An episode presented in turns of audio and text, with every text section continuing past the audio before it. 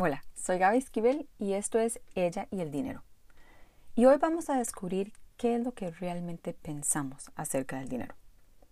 Porque lo que pensamos a nivel mental no necesariamente es lo que creemos a nivel más profundo o a nivel subconsciente. Por eso es tan importante realmente identificar qué es lo que yo creo acerca del dinero. Si lo veo como algo bueno o si lo veo como algo malo a nivel subconsciente. La mayoría de las personas dicen que ellos quieren más dinero y que es algo bueno, pero también, o sea, sus realidades reflejan algo diferente. Porque si yo considero, si el dinero es una bendición, es algo bueno para mí, yo lo quiero atraer, yo quiero ser buena en administrarlo, pero mi realidad es súper distinta a eso, eso lo que me está diciendo es que a nivel subconsciente yo estoy teniendo creencias diferentes a ese pensamiento que, de, lo que yo deseo. Así que si tu realidad financiera no es la que deseas, existe una inconsistencia en cuanto a nivel mental y nivel emocional o nivel subconsciente. Así que les quiero compartir un ejercicio que hice hace poco Em, que realmente me permitió, me abrió los ojos para ver, ok, ¿qué es lo que, cuáles son esos pensamientos más profundos que estoy teniendo acerca del dinero. Y esto lo, lo hice en, yo tengo un diario dedicado a todo esto de, de money mindset, todo este tema de mi relación con el dinero. Y si no tienes un, un, cuaderno, un libro, un diario específicamente para eso, realmente te lo recomiendo porque aquí mucho de este trabajo es no solo un trabajo externo, de abrir la cuenta bancaria y asegurarnos que estamos eh, teniendo nuestra, cuenta de ahorros, etc. Pero mucho de esto es un trabajo interno de cambiar pensamientos, de cambiar creencias, de cambiar lo que llamamos ese mindset acerca del dinero. Entonces, bueno, el ejercicio es que vamos a escribir el dinero es y lo primero que se nos viene a la mente. Y otra vez, el dinero es y lo primero que se nos viene a la mente. Esto lo vamos a hacer por lo menos 25 veces. Así, y dejarlo fluir sin pensarlo mucho. 25 veces, el dinero es, el dinero es, el dinero es, el dinero es.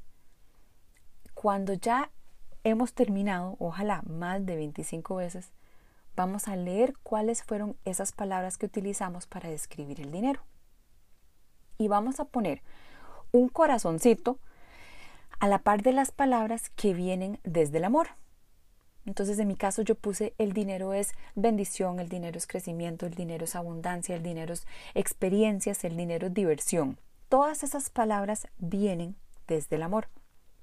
Pero también vamos a circular las palabras que vienen desde el miedo. Entonces, el dinero es no sé, difícil de conseguir. El dinero es sucio, el dinero es seguridad, el dinero es malo, el dinero es complicado.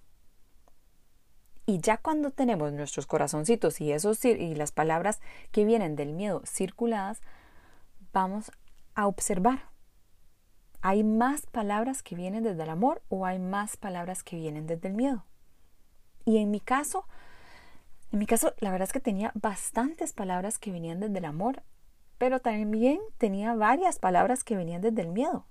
Y es importante verlas, es importante estudiarlas, es importante preguntarnos si son ciertas. ¿De dónde salió esa idea? Porque lo más probable, esas ideas o esas creencias ni siquiera son tuyas, fueron heredadas. Posiblemente, o sea, mamá, papá, abuelo, sociedad, escuela, o sea, simplemente fueron conceptos e ideas que heredamos y nunca las cuestionamos. Así que para cada una de las palabras que vienen desde miedo, la idea es cuestionarlas. Es preguntar em, si son ciertas, si son útiles. Porque en la medida que las cuestionamos, es como que van perdiendo fuerza. O sea, nos damos cuenta que no es la única verdad tal vez no son tan ciertas, tal vez ya no son tan útiles, tal vez yo creía eso en algún momento, pero ahora me estoy dando cuenta de algo distinto. Y en la medida que las vamos cuestionando, no solo pierden fuerza, pero nos abre la posibilidad de cambiarlas y de ir adoptando ideas, conceptos, pensamientos, creencias nuevas. Así que saquen el tiempo de hacer este ejercicio. Realmente es de los ejercicios más importantes para entender qué es lo que estoy pensando acerca del dinero y por qué posiblemente mi realidad no refleja ese deseo genuino que yo tengo, pero no se está manifestando, no se está dando. En los próximos episodios lo que quiero es ir trayendo más ejercicios tangibles para que sigamos avanzando, para que sigamos empoderándonos em, en este tema de, finanzas personales, en este tema de money mindset. Y ir empezando a hacer esos cambios para que nuestra realidad se empiece a ver como esos deseos de nuestro corazón. Si este tema te parece importante, si aún sentís que no has conquistado el tema del dinero, suscríbase a este podcast y hagamos que esto sea una aventura que hacemos juntas.